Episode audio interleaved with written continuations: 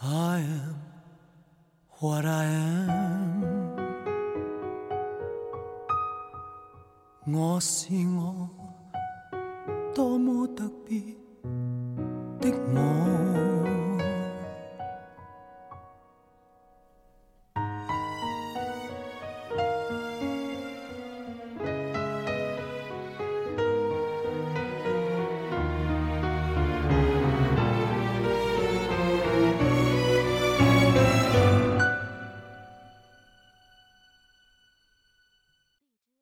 欢迎收听早期电台，我是晶晶。我是亮亮，我是 FM sixty six 六六，虎儿，三儿， 依旧这么丧，三儿，三儿啊，夜深人静了啊，给大家讲一个凄美的爱情故事。好，这个故事发生在我们新中国，时间呢在一九七九年。哦，这个年份我想起了一首歌，哎，这首歌的名字叫《春天的故事那你是否需要一个 DJ？》 ，Please draw the bee。嗯，一九七九年，那是一个春天。 我操， 牛逼！咱俩怎么这么傻逼啊 Thank you。 ？No thanks you。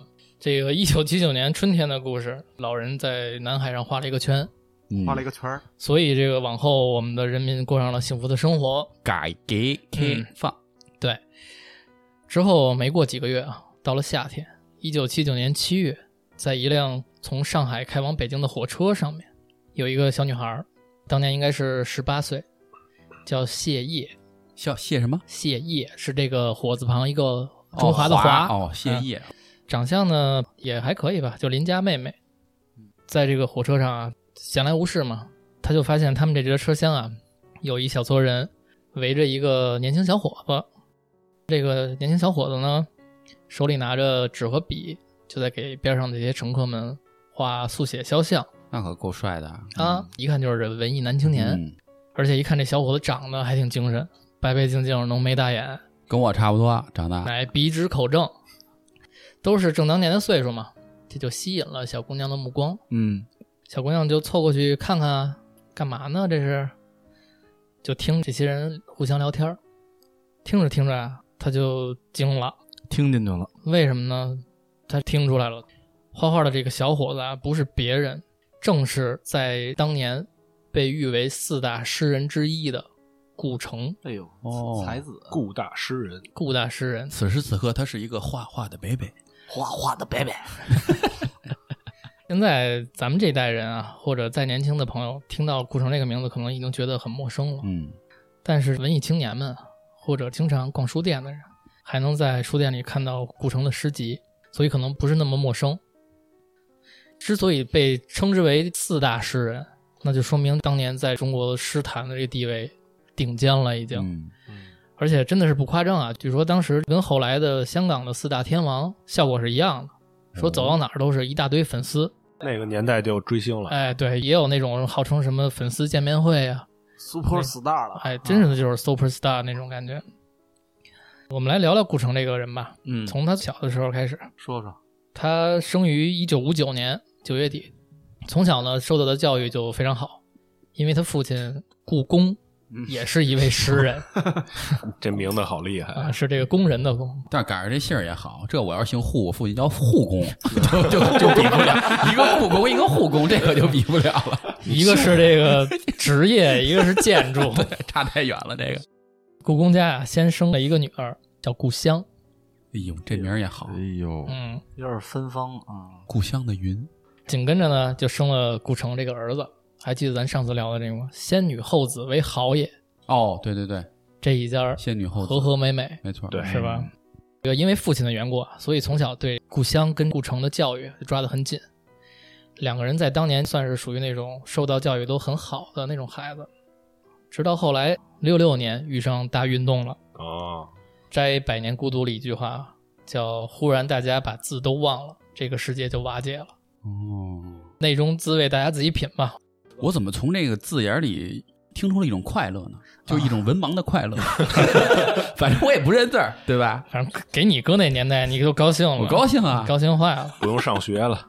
对，那年代最大的一个特点是什么？就是学生不用上学了，嗯，所以顾城也不例外。他本来是在吸取知识的岁数，但是因为赶上这场运动了，所以就被迫辍学了。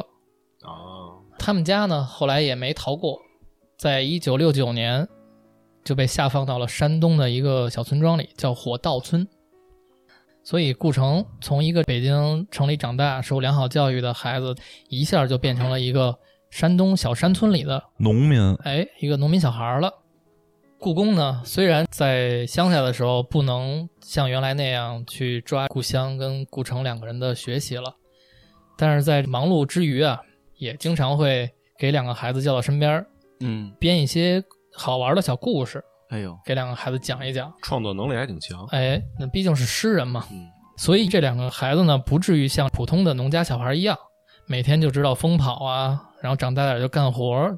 所以呢，顾城在很小的时候就有了自己的创作欲望，七步成诗，对，有点那意思。接下来我们让溜溜啊，给大家念一首顾城在十二岁的时候创作的诗。我念是不是不太合适啊？我觉得我可能念的不如三儿， 要不让三儿念哎得了。这别，还是您来吧。那我就试着念念啊。这首诗的名字叫《我的幻想》。我在幻想着，幻想在破灭着，幻想总把破灭宽恕，破灭却从不把幻想放过。你想啊，这是十二岁的孩子，你哥现在就是小学六年级或者初一，感觉够成熟的呀。这个哎，嗯，当年可能确实见的东西比较多，嗯，早熟可能说实话，啊我亲自读过这首诗以后，嗯我其实理解他的意思了。有他想表达的东西实际上也不是特别复杂，他只不过在隐晦。就比如说，我想买袋干脆面，嗯，但是我没有钱，嗯我不会因为没钱不想买这袋干脆面，我跟你想一模一样，但是我老是因为没钱买不成这方便面，这就是他想表达的意思就。纠结于现在。对，嗯这就是我分析出来的啊。你想一十二岁的孩子，对，啊，嗯，有这东西这首诗应该改一名儿叫《饥渴》，饿， 对，叫饿，是不是这意思？有点意思啊。行，理解的还挺透彻。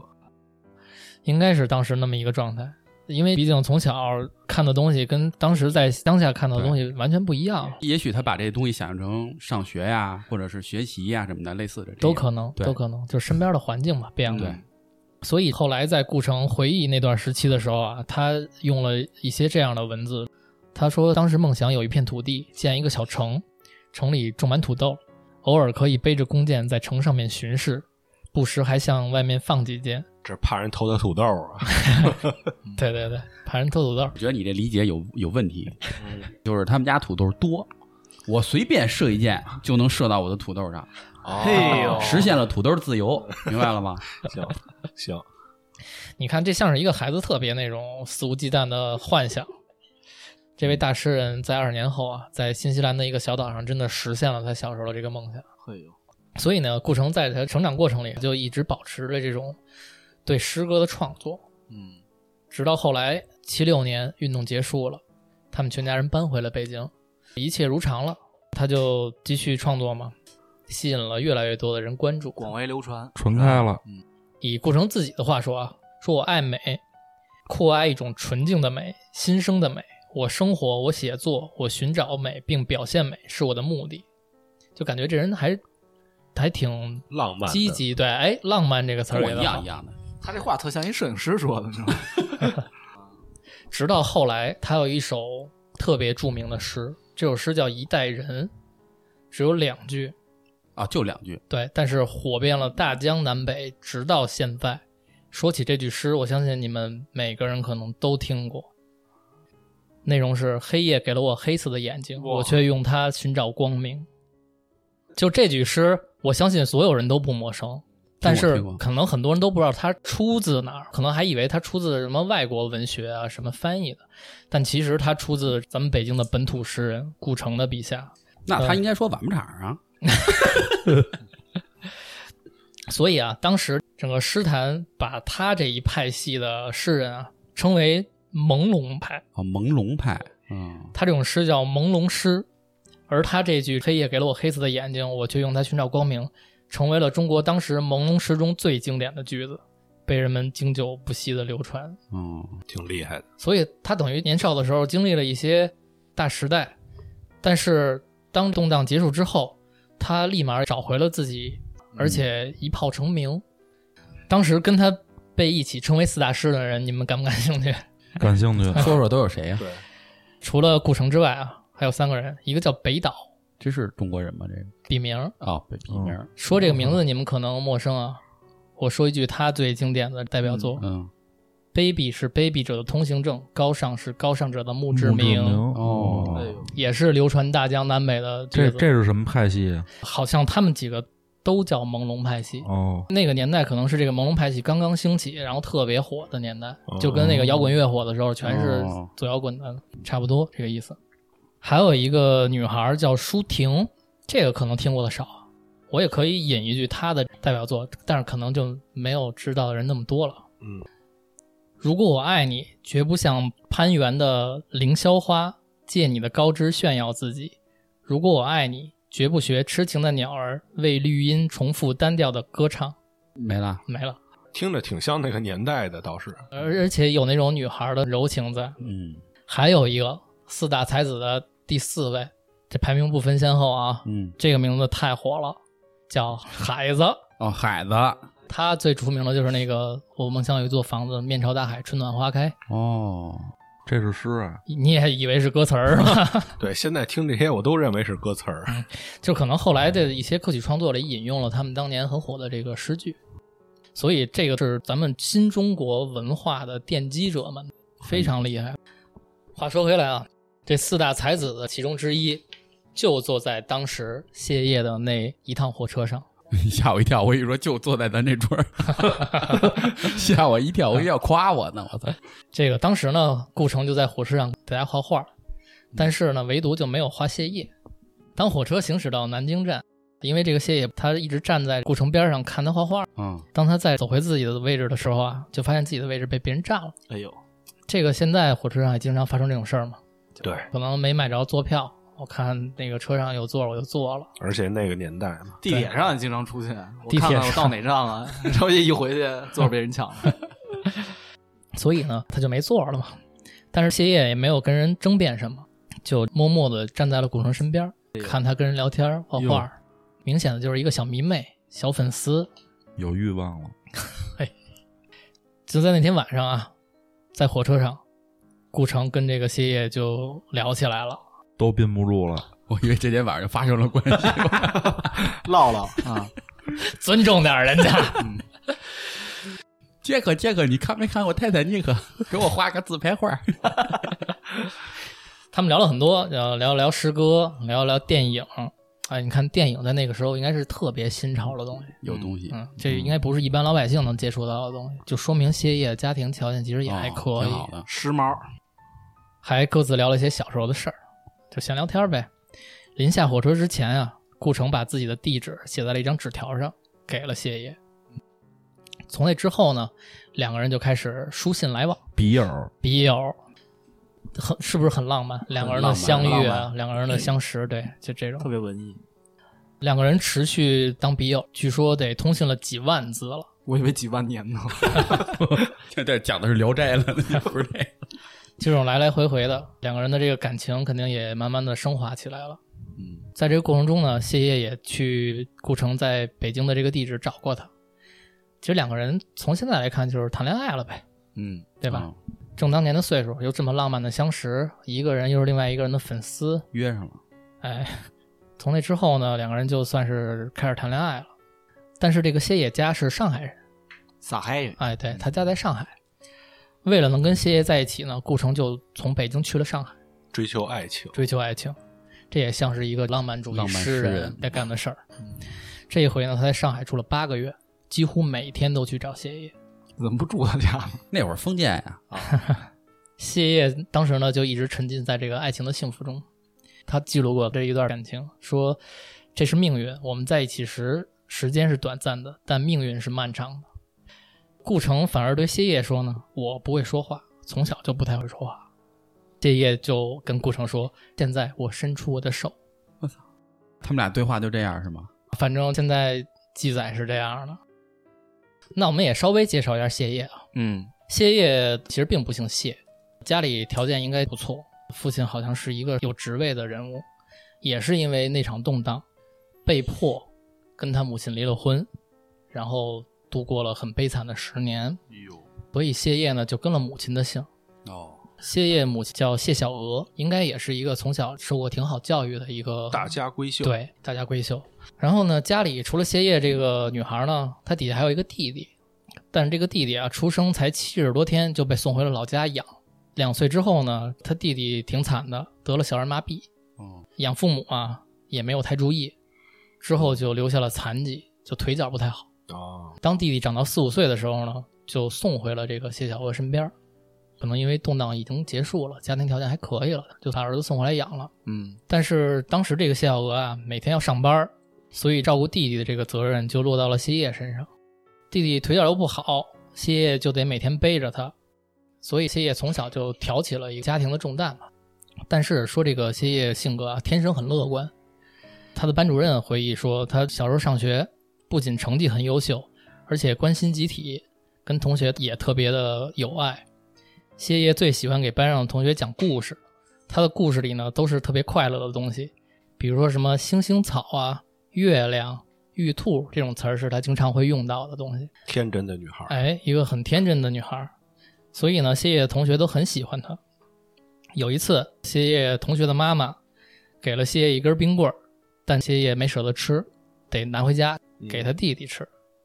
在这个描述中，你能想象到这个女孩儿是一个什么样的人？很善良，很善良。这往后讲啊，嗯咱们就知道顾城的性格是什么样的。现在可以大概说一下，和顾城的性格不太一样。比起关心自己呢，谢烨天生是一个更关心他人的人，付出型人格，哎付出型人格的人。咱们能想象到啊，这么善良的一个女孩儿，嗯当时十八岁亭亭玉立，在火车上见到了自己的男偶像，后来书信往来，然后又谈起了恋爱，真的是一段不管搁在哪一个时期想起来都是很浪漫的经历。嗯，所以这个顾城也没有辜负谢烨的感情付出。当这个去上海啊找了谢烨八个月之后，顾城就决定了，说这个非他不可，决定向谢烨求婚了。但当时问题就出现了，就是谢小娥，谢烨的母亲嗯，极力反对，哎呦，非常非常不喜欢顾城。有什么原因吗？原因有几点，第一点是啊，虽然当时顾城名气很大，嗯，是四大才子之一，四大诗人，但其实当时诗人的收入啊非常不稳定。哦，你一首诗，你卖版权，可能在当时来说卖几块钱就不错，而且还不一定是每首诗都能卖得出去，所以你可能能收获很多粉丝，但不一定能挣钱，这是一点。还有一点呢，是非常重要的。谢小娥当时觉得顾城这人啊，性格特别古怪，而且自理能力极差，用的是“极差”这个词儿，说他自己二十岁的人了，经常一扣都扣不齐，就是吃喝自己不能自理，怪人，怪人。而且说最重要的一点，他不愿意把女儿交给他是什么？就说他觉得顾城这个人啊，喜怒无常。说有一次顾城在上海打车，但是因为当时出租车少啊，等半天等不到出租车，顾城就急了。嗯，他急了怎么表现呢？他手里攥着一张二十块钱的人民币，哎，当时有有没有二十块钱的人民币我也不知道，没有吧？那可能是两张十块的，啊，那应该是大团结，不是给撕了吧？就撕了，嚯就直接给二十块钱撕烂了。大哥一个月才挣多少钱？啊，太派了， 有东西。就他应该不是那种说我能拿钱造着玩儿的人嗯啊，但就是我就就生气，就是生气，就生气。任气性，性大，对，所以呢，谢小娥就考虑到这些原因啊，就极力不想让女儿嫁给顾城。我突然理解他为什么要撕这个钱了，为什么？因为他觉得你们这些俗人每天早晚奔波，就为了挣这些钱，但是这些钱连我现在想回家的事儿都满足不了我。帮不到我，对，就这个钱太没用了。这真是天秤座互相理解思想对上，所以遭到了谢小娥的极力阻止。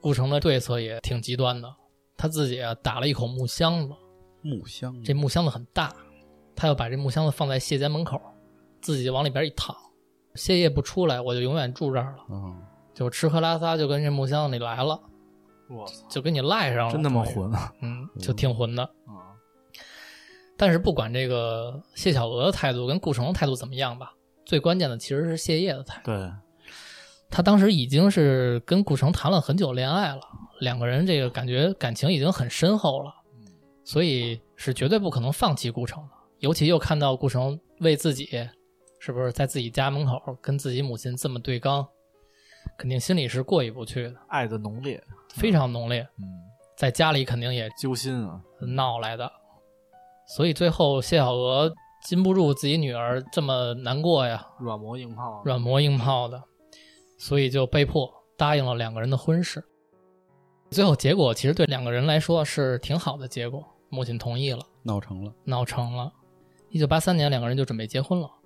谢小娥做了一个最后的要求，说你们两个结婚可以，但是顾城在结婚之前必须要去医院做一份精神鉴定，我操，来证明他是个正常人。那个年代就有精神病这一说 了啊。就是人家可能是那种生活水平比较好的那种，不是，你看他说这个时间点，你好好琢磨一下，实际上83就是父母这年代啊？，对，并不是多早多早以前，就是咱父母八的几那个年代那。会儿就有精神病了，有有啊，肯定的呀那有三院怎么出了名儿啊？哦有了有了有了。所以顾城也就听从了准丈母娘的建议，结果出来呢，顾城精神正常，谢小娥那边也就没有什么理由阻止两人结婚了，两人就顺理成章的结婚领证，成了两口子。嗯，虽然这个母亲啊不看好这桩婚事，但是婚后呢，两人过得倒是很甜蜜。而且八三年那会儿啊，正好赶上一什么呢？赶上国内诗歌环境大开放，嘿呦，对待诗人的礼遇啊极高。哥们儿嗯要那有点跟现在要这起说飞唱歌了，手那感觉似的哎哈，就是就是这意思，就是现在这种明星那劲儿一样。所以，以顾城的才华就得到了广大群众的认可，他走到哪儿都会有大量的粉丝跟随的。这狂热的诗歌爱好者会在演讲大会上呼喊他的名字，就跟现在的那 就是种演唱会哎啊，是一个样的，等于这个谢烨嫁给了一大明星。嗯，但是虽然在外边顾城是一大明星，但是在家里啊，这顾城的自理能力极差，所以谢烨就承担起了家里所有的家务。谢烨就特别像一个母亲，顾城呢在家里也就理所应当的当起了一个孩子。所以和谢烨结婚生活之后，顾城写过一首诗，叫《我是一个任性的孩子》。贵在自知，这个诗非常短，就一句话：“我是一个孩子，一个被幻想妈妈宠坏的孩子，我任性。哎呦，”就挺混的哈嗯，这算诗啊？啊，我其实可以理解他，有有可以理解了，就是他的这些任性也好，他的这些孩子气也嗯好，这个谢烨肯定完全没有过抨击他这事儿，对肯定特别，虽然他这样，包他容谢烨肯定特别包容他因，为他是一粉丝。实际上你得想他这个是一种撒娇，在我看来是一种撒娇，嗯就是他其实很幸福，他说这个并不是说自嘲，是很幸福。这个一直就到了一九八六年，三年之后，嗯，我出生了我也出生了， 哎，而且还是十月，哟，你看看，嗯，一九八六年十月有一个什么事儿呢？他们在北京昌平哎有一次那个什么诗人集会，在这个集会上，有一波新派诗人，呃，以寒冬、西川为代表的所谓的第三代诗人开始走向舞台了。他们这个诗歌风格可能和之前的朦胧派有挺大差别的。溜溜，我不知道你刚才查的话有没有查到第三代诗人的代表作？有可以给大家来一个。，有，我找着了，刚才嗯，我就随便举一个吧。对，随便来来一个。这个诗的名字叫《你 的手》，你的手搭在我身上，安心睡去，我因此无法入睡。轻微的重量逐渐变成了铅，夜晚又很长，你的姿势毫不改变。这只手应该象征爱情，也许还另有深意。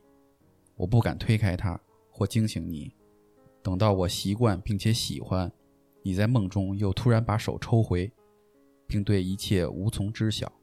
哦，嗯，也挺美的。嗯，这以我们这种文盲来说 啊，其实分不太清楚每一派每一派他们的区别是什么，就感觉更细致了，描更述现实一点，我觉得。而而且感觉不太注意押韵了，已经嗯对对吧？嗯待会儿我们可以让溜溜给大家朗读一点顾城的诗，哦，大家来感受一下两派诗人的区别在哪儿。反正甭管怎么着吧，第三代诗人啊，在展会上， 崭露头角了。而且啊，明显的开始对这个朦胧派诗人开始进攻进行攻击了啊对，开始攻击了。可能也是当时年轻，有点想翻前辈的片儿，嗯，后浪来了。后浪来了。嗯，所以呢，当时啊，还有很多人跟着第三代诗人一起，对以顾城为代表的朦胧派提出了很多质疑，嗯最后就直接发展成对顾城本人的质疑了，快指着你鼻子尖儿骂 了。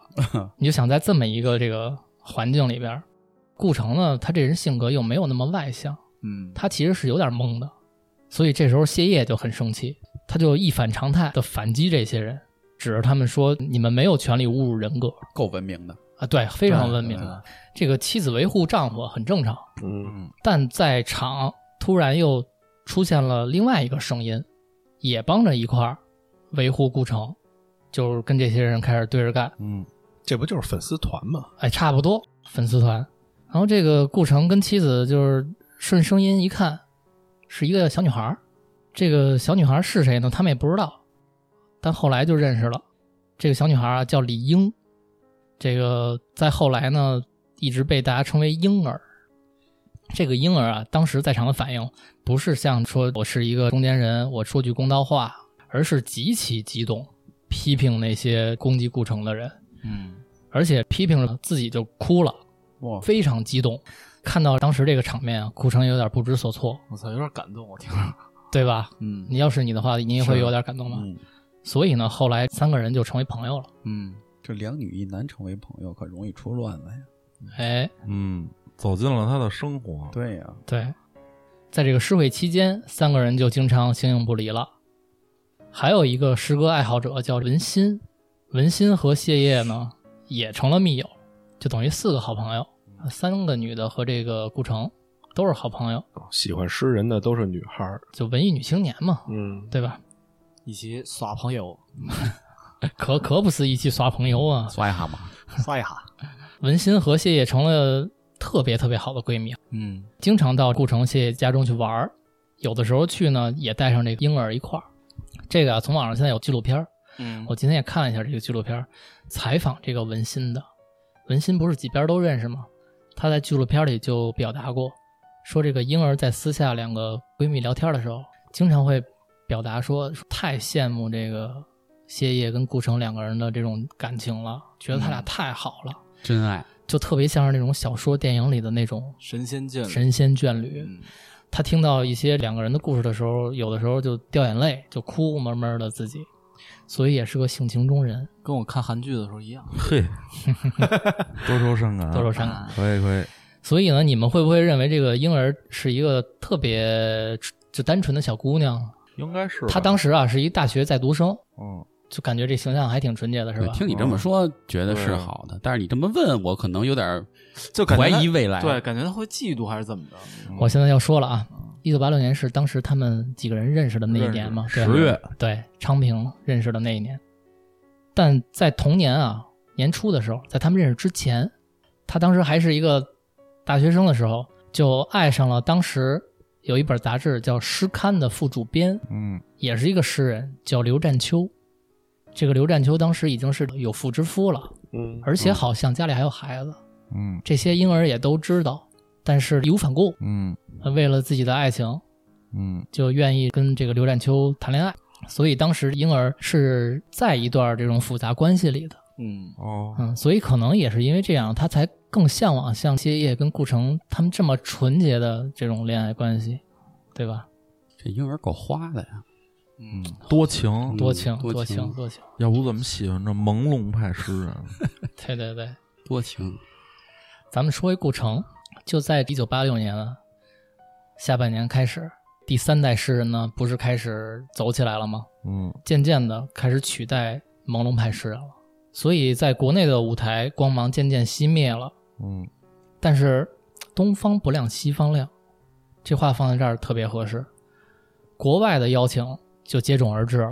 嗯，一九八七年五月，就等于转过年来，嗯顾城就应邀去德国参加明斯特国际诗歌节，随后就开始周游西欧、北欧好多国家。嚯，对对，从欧洲长见识，哦长见，识去了。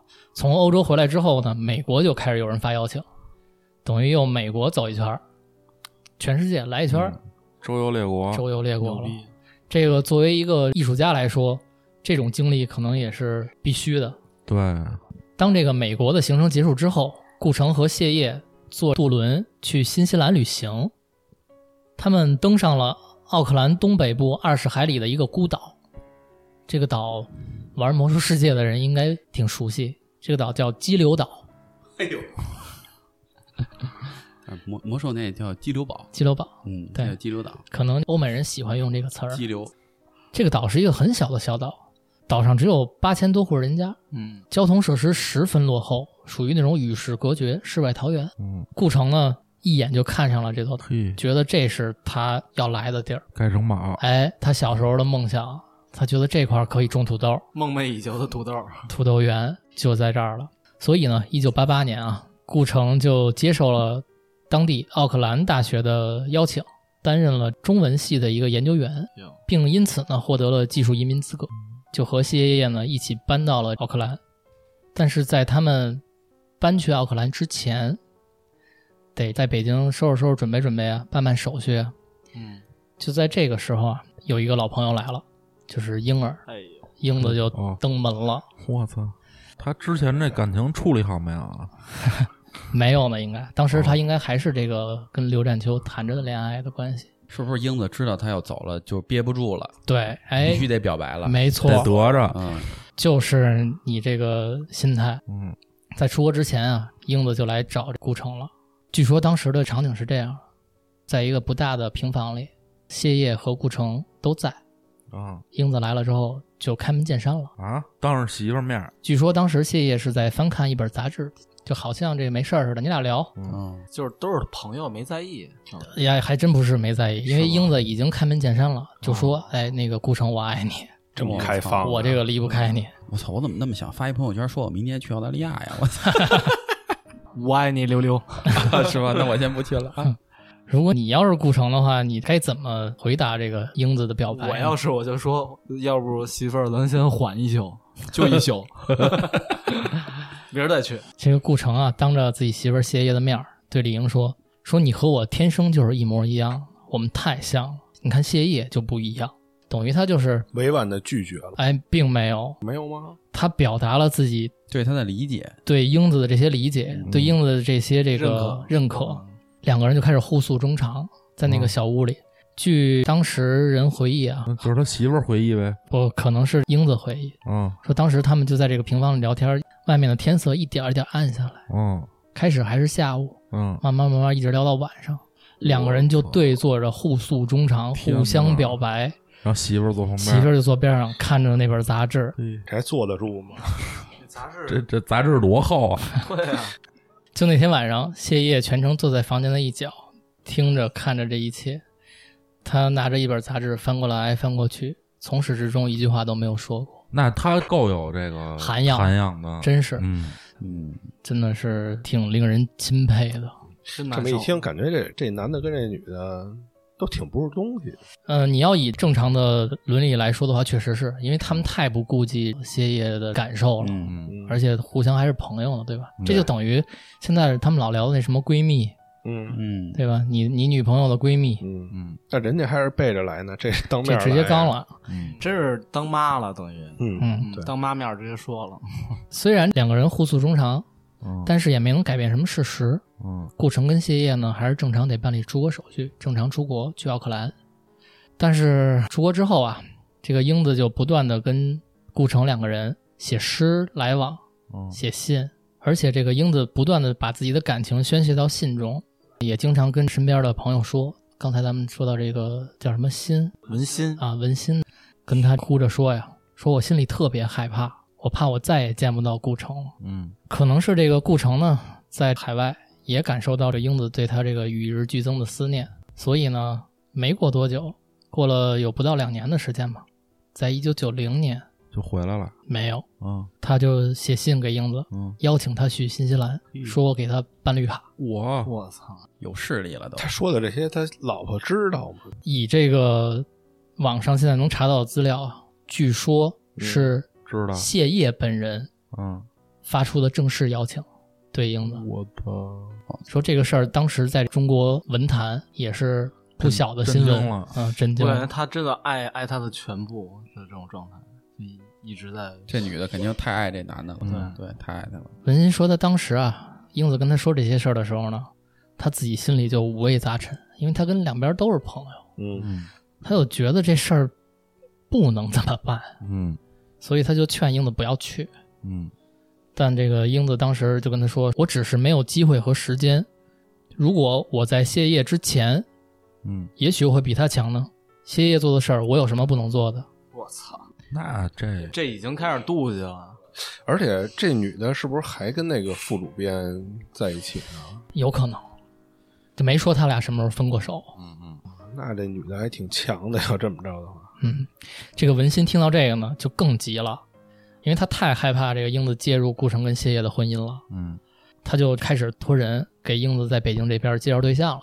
就是你，你跟这刘占秋要是结不了婚，我给你介绍一个更合适的男朋友，嗯呃，这什么条件都好的。结果这事儿呢，不知道怎么着，后来就被顾城知道了。顾城大为不满，当之后有机会见到文心的时候啊，还对文心发了火，说文心说你怎么能干这种坏事情呢？那咱们说回谢烨跟顾城两个人在激流岛上的生活。生活，嗯，他当时不是在奥克兰这个一个大学任教吗？嗯，研究员什么的，还是有一份不错的收入的。但是这个收入没有能拿多久，他只拿到了一九八九年，啊，就等于八八年去了，就只拿了一就年气了，对，顾城辞去了奥克兰大学的教职，他决心过一种远离现代文明、田园牧歌式的生活，返璞归真了。返璞归真了。但是在这个激流岛上的生活其实并不好过。这个顾城辞职之后呢，没有收入了，嗯，谢烨跟他俩人呢，经常就是吃了上顿没下顿，嗯而且顾城这人啊，有点偏激，他拒绝学英语。哦，虽然我已经移民了，在白人世界生活了，但是我拒绝学英语。他理由是他觉得英语我学了一个外语种，会影响我对中文的创作能力，嘿，这不是病人吗？就有点病人那劲儿了啊，而且那丫这生活可太难了，对啊他就与世隔绝了。这一岛上只能跟他媳妇儿说话，对，他这么懒，我好奇这土豆谁种啊？啊嗯哎，嗯这话说的要说到这个了，啊，说到这个他了，不会是要射他媳妇儿吧？拿弓箭，这都是买好的包袱是吧？他不光啊不学英语，他也拒绝学开车。嗯，就很排斥这种新鲜事物或者对是外来物种。嗯而且他不做饭，不洗衣服，正常人生活里的这些一切东西他都不干，所以谢烨啊不得不背负起了这个生活的重担。 嗯，太累了，我操，那这女的真的他们在这个奥克兰激流岛上有一所房子，有一块地，嗯啊，他们就只能靠这块地开始种土 豆，嗯然后养鸡、卖鸡蛋、做蛋卷儿，这些所有的事儿啊，里里外外全都是谢烨一个人去做去打理，这哪儿找一媳妇儿？这不是找一保姆吗？这保姆都帮你干不了这么多事儿。嗯，保姆还得领工资呢，你得想，人家从小也是大家闺秀长大的，嗯，主要你心里舒服嘛，你干这些活儿，你老公给别人写信、写诗，不是信，说我给你办绿卡。神交呢，说到养鸡这事儿啊，有一小事儿咱们可以说一说。在当时新西兰有法律规定了，说每家每户你最多只能养十二只鸡，因为你养多了会造出很多的垃圾，破坏生态，破坏生态。有人家这操，嗯，在那个年代就已经很重视这个了。但是以咱中国人过去的这个角度啊，那得养一山，对，没有这方面的概念，所以顾城他们家最多的时候养过二百多只鸡 我操，啊。得罚款呀！嗯那这这够不够枪毙的？这都不是触碰人家底线的问题了。这二百多只鸡能造成一什么效果呀？嗯，就是他们家邻居说，只要一开窗户，这苍蝇就会像黑风暴一样呼进屋里来，伴随着的就是各种臭味儿。满山的鸡屎，对，嗯所以呢，他们就成了这个激流岛上被讨厌的一家中国邻居。嗯，但是人家法治社会，人家也不会说跟你这个怎么着你怎么着你，人家就采取法律手段，嗯，就报警。当地政府就给顾城他们家发了好几封信，就嗯要求他们赶紧处理这些 鸡。也没工夫回，不是回肯定也不是顾城的事儿，嗯因为他也不会英语，肯定也是他媳妇儿操持这些事儿我写诗呢，你回吧。啊。对，估计也就是这话。一连好几封呢，他们家也意识到这东西的严重性了，就说咱们得抓紧处理一下这个鸡啊，嗯怎么办呢？给它卖了吧，说，嗯，但是你要一下想在这岛上卖出二百多只鸡，那是不可能的事儿。就除非别人家都不养鸡，对是吧？对，但是估计每家怎么着也得养个几只鸡，嗯，谁买你这二百多只鸡啊？所以就尬在这儿了。加上人家天天又催，邻居可能也抱怨，一来二去呢，顾城这个撕二十块钱这劲儿又上来了。我操，嘿，他就从他们家这个后院里抄起一把柴刀，嗯，就是操，不是就这些鸡吗？天天麻烦吗？来吧，手起刀落，嗯，就给这些鸡全剁死了。我操，一只没留，那可能留了十二只，杀疯了，那这也不允许吧？虐待动物， 反正后果是这样的，因为他们长期不回信，嗯政府就派这个专人上山了，嗯看看这家人到底处理没处理啊。这个专人到了之后，就问他们家这事儿，说：“哎，我们是政府来的，问问你们家这个鸡处理的怎么样了。”这顾城一听说啊，是来问这事儿的，说：“行，你等着啊，就去后院了。”从后院拉到前面一捅，往地上一倒，几百个鸡头，血淋淋。当时那个鸡的那个眼睛也都亮闪闪的，一个一个，你想在这个阳光底我的天下哪伴着这个血，这是诗人还是一个狠人呀？说你不想问这个吗？您看看，来办公的这个公务人员当时就吓得立马就掉头就跑了，再也没敢上过山。他这多亏没投五行，我嗯哼，这不知道山上住着一什么人，这是。在这块儿，我引用一个顾城曾经写下过的句子，啊，嗯，咱们来体会一下。是描述这事儿吗？他不描述这事儿，但是你自己品。朋友说，我有一种堂吉诃德式的意念，老向着一个莫名其妙的地方高喊前进。我想他是有道理的。我一直在走某种极端，一直在裁判自己。在我生命里，总有锋利的剑，有变幻的长披风，有黑鸽子和圣女崇拜。我生怕学会宽恕自己。就你从他这些文字里，你感觉他其实是享受在自己搭建的那种臆想世界里的，这也可能是一种天才的世界吧。普通人懂不了。就是他干这事儿都是一样的，私钱摧毁，杀鸡摧毁，他觉得嘚儿喝的事儿就要摧毁掉，就要走极端，他就是极端嘛。你们不支持我的幻想，我的生活，那我的生活毁掉。就我刚才说的这几个事儿，可能给大家印象里的那种诗人颠覆掉了，对，感觉完全不是那种呃才子啊对该有的那种形象。魔王啊，对，那这么着，刘刘，你趁现在找几首顾城的诗给大家念一念，让大家感受一下他的文笔，看看是不是一个能砍二百多只鸡的人写出来的。嗯，截取一个《世界和我》第八个早晨，我需要最狂的风和最静的海，还有一个叫错过，一切都明明白白，但我们仍匆匆错过，因为你相信命运，因为我怀疑生活。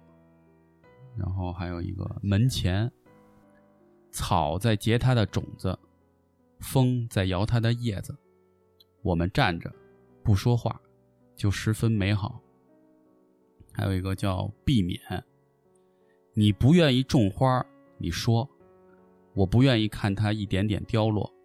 是的，为了避免结束，你避免了一切开始。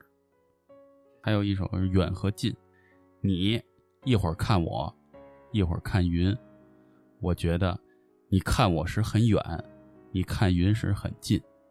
有一首我就感觉特别像给婴儿写的，不知道是不是？哪个？你看他这首诗，一切都明明白白，但我们仍然匆匆错过，因为你相信命运，因为我怀疑生活。这个在私下我们看顾城诗的时候，其实溜溜有对诗的这个见解，不妨在这里跟大家聊一聊。反正我简单的看了看他这个诗，结合我也是天秤座的人啊，我代入了一下理解，就是他一直在找平衡，甭管是黑夜中寻找光，是一个相对立的两个角度，嗯还有一个远和近，嗯，然后还有他类似说的，就是刚才那个要最狂的风和最静的海，这个一切他的想表达的都是在这个两点之间在纠结，其实他他在纠结，我觉得而且两极分化很对严分重，化嗯很严重，两边都走极端，对，都要不然就贼文，要不然就贼狂暴。对，反正我听了几个，当时就感觉出来了，话说回来，谢烨前前后后帮着英子呀跑了绿卡的事儿，所有手续都办完了，也顺利的发完这个邀请，嗯，所以在一九九零年，英子就如愿以偿了，来了，坐了飞机到了激流岛。来了之后，这个顾城当然十分高兴了。他看见两个女人在屋子里忙前忙后的做饭呀、收拾屋子，他自己有感而发：我把两辈子的爱都用完了。我操，幸福的一批， 而且在这个英子来之前啊，谢烨就已经为顾城生下了一个儿子，叫小木耳小木耳， 啊，对，这名儿可以 啊叫顾木耳。哦，顾木耳，但是啊，现在在网上能查到的资料都在说，这个木耳出生之后，顾城其实并不开心，他不会觉得自己多了一个后代后代而高兴，反而有的时候木耳在家里哭啊，晚上吵得他睡不着觉，或者他没法好好创作的时候，他会极其狂暴，有的时候会把木耳扔到地上，拿脚踹。嗯，直到后来，顾城就要求谢烨说：“你不能把这个木耳养在咱们自己家了。”就逼着谢烨把这个木耳送到当地毛利的一个酋长家里去寄养。谢烨为了他呢，也照做了。啊，感觉这夫妻俩其实心里都有点问题，嗯，说实话，我觉得谢烨就是一个为了顾城敢放弃一切的那种脑残粉，嗯，敢放弃一切的，孩子都不要，对，，敢放弃一切，有这种人，天哪有，所以呢，当这个英子来岛上之后啊，歇业有的时候不是去酋长家得去看看小木耳吗？呃，英子就会趁当天和顾城过夜。哦，这个歇业当然也都知道他俩的关系，但并没有加以阻止，而且还表现得非常大度。顾城还说呢，歇业很宽容，真好。歇业其实啊，肯定是很难受的。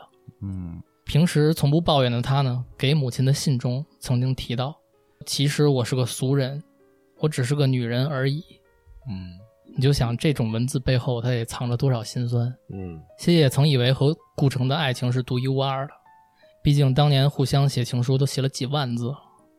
顾城说：“一想你，这个世界就没辙了。”现在英子来了，顾城又想她去了。但是英子没有告诉顾城的是呢，她在国内其实还保持着和刘占秋的情人关系。我操，三个人就在这一个屋檐下开始生活。顾城过上了他梦想的生活，世外桃源，刀耕火种。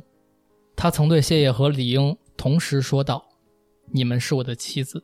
真行，”而且我看到有一些资料，不知道真的假的，就说这个英子其实当时不是跟他朋友这文心提过吗？嗯说这个谢烨能做的东西他都能做到，但其实并不像他所说的。做不到，对，据说在这个激流岛的生活，经常是谢烨得负责洗他们两个人的衣服，嗯，给他们两个人做饭。他只负责献 媚，是吧？他只负责侍寝。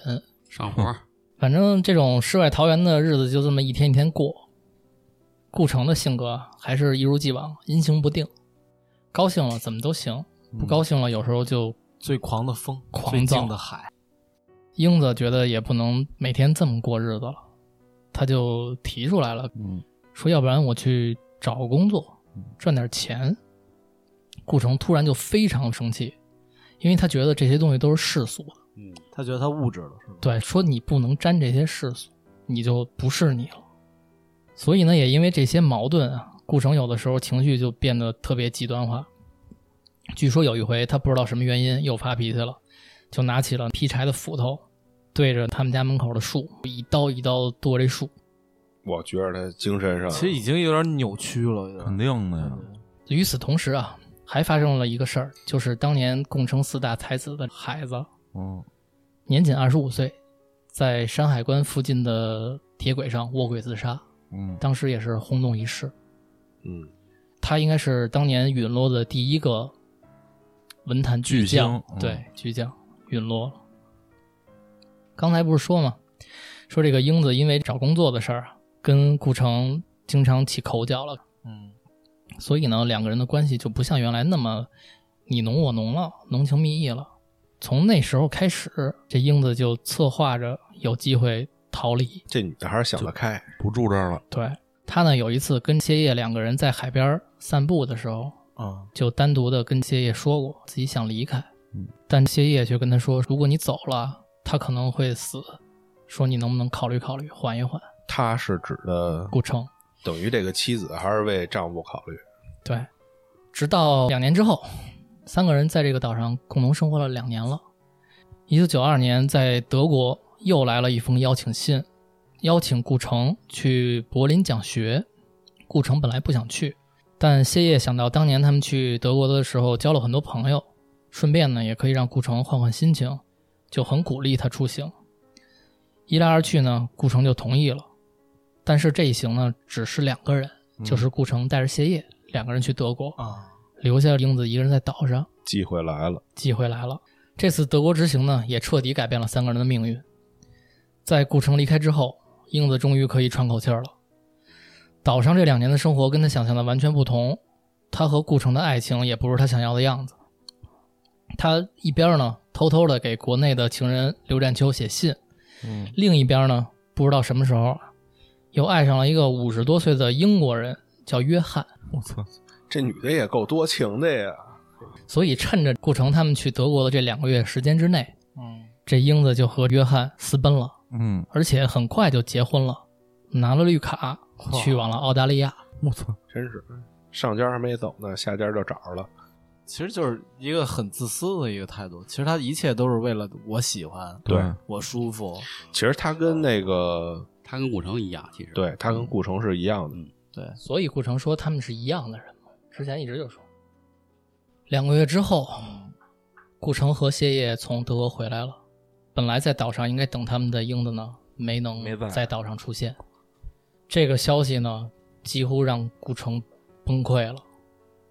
在这之后，好几次他都尝试过自杀，嚯，但是谢烨都一次一次的救下了他。哦，从这时候开始啊，其实谢烨心里也有一点动摇了。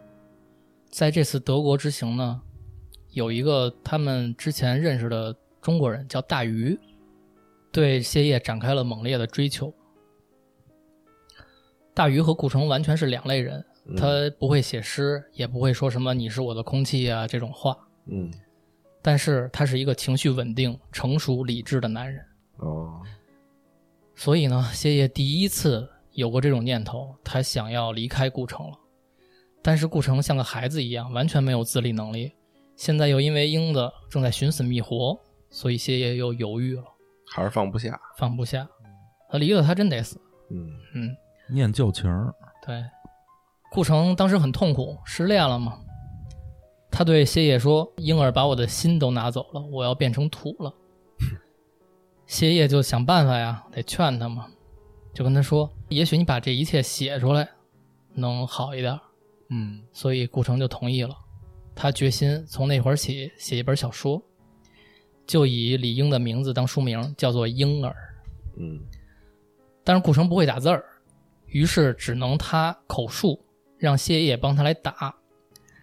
这本叫《婴儿》的小说长达二十一万字，我去，几乎全部情节都是记录顾城与婴儿怎么相爱的过程，其中包括两个人怎么温存啊这种情节，就有三个章节这么长。下面我摘一段婴儿的原文啊：风停了，每一棵树都站在中午的阳光里，大白云一动不动，鸡鸟无声。它的腿出乎意料的饱满，像地下没有见过阳光的根茎。大根蕨晃动着的影子映在他身上，和他阴部的暗色交叠在一起。他最大的痣在臀边和我的一模一样。我们就像生长在一起的树，在风中不停地摇，度过了整个时光。我好像要把所有少年时代的绝望都交给这一刻，交给他。写的够露骨的呀。很露骨。你看人家文人描写这个都跟咱不一样，嗯，但是你可想啊，这都是顾城口述，谢烨帮他一字一字的打在电脑里，最后变成书的。嗯，你就想他们两个人的关系、情感，嗯，反正顾城在这一段情绪就非常的不稳定了。他在两个月德国的经历中啊，以他朋友后来的回忆啊，顾城曾经跟他说过这个话：三百六十五天没有变化，美丽就会变成一种可怕。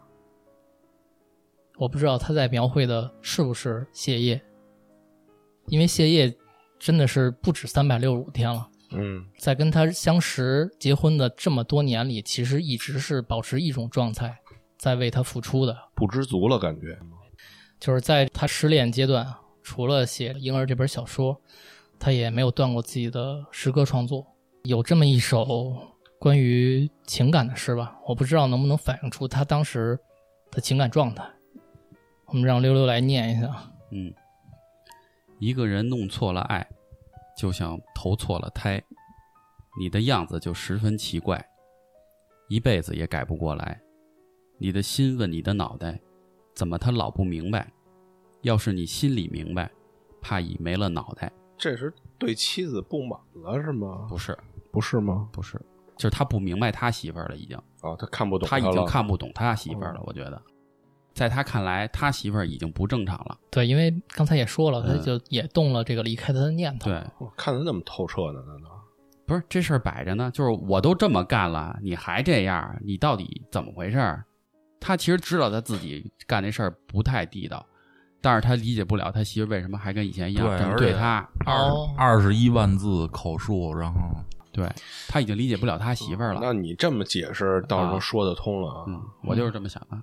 反正，在顾城口述谢烨来打字的长期过程中啊，谢烨依然忍着，对顾城和英子的关系呢，什么话也没说过，他就默默的打字。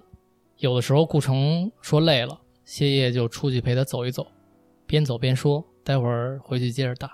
嗯，直到最后这本书完成了，谢烨终于和顾城开始商量离婚的事宜了。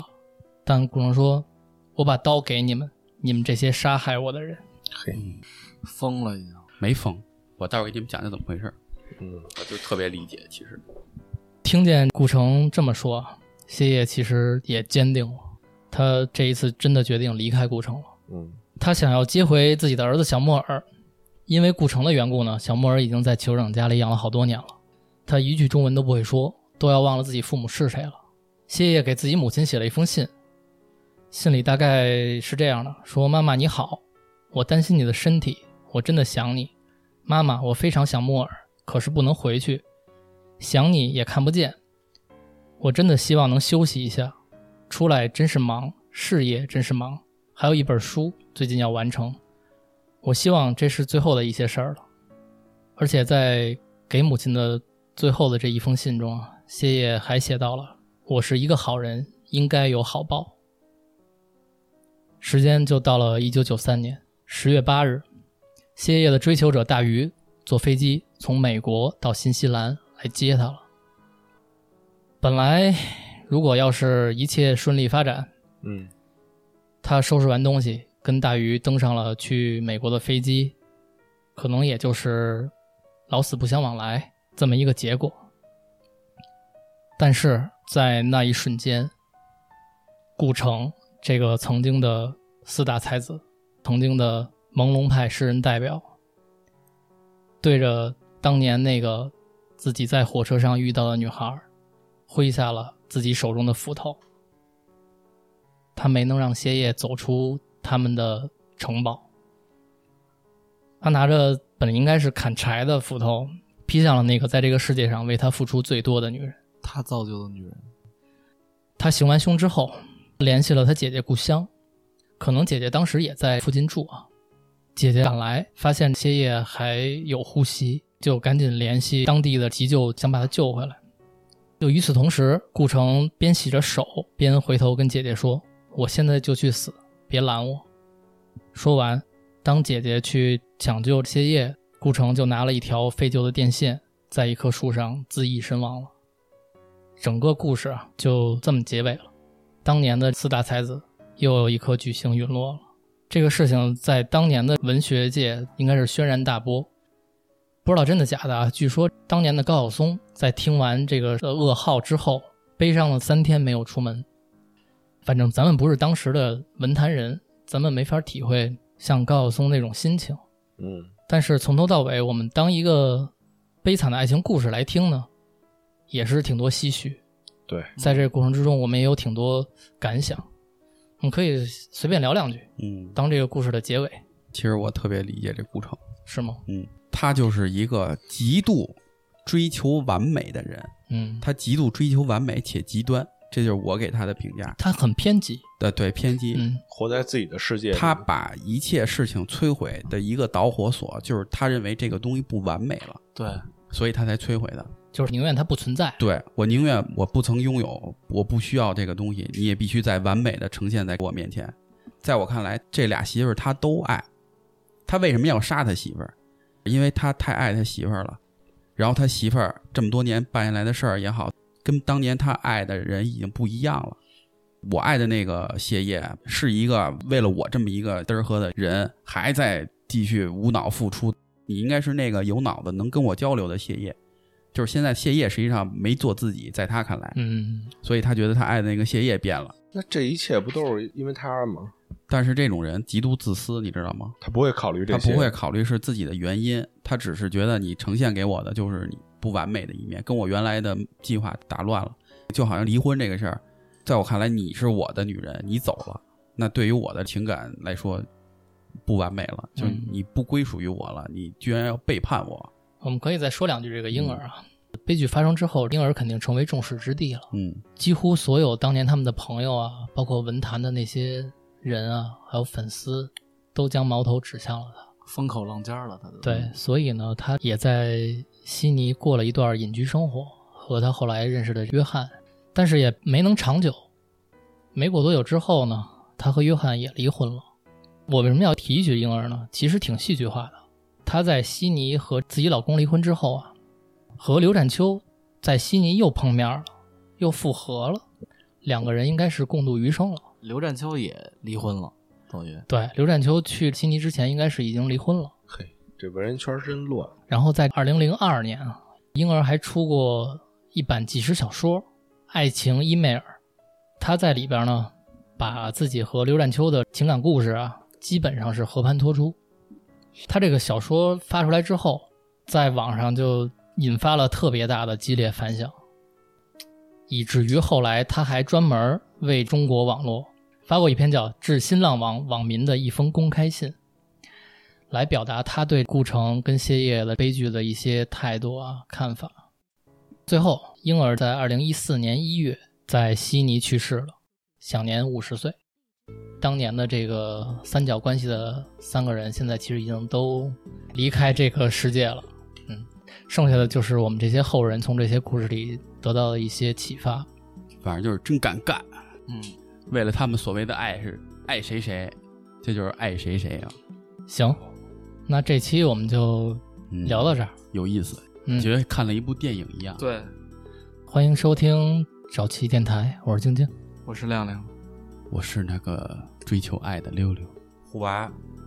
三儿，拜拜。拜哎拜拜拜。现在、过去、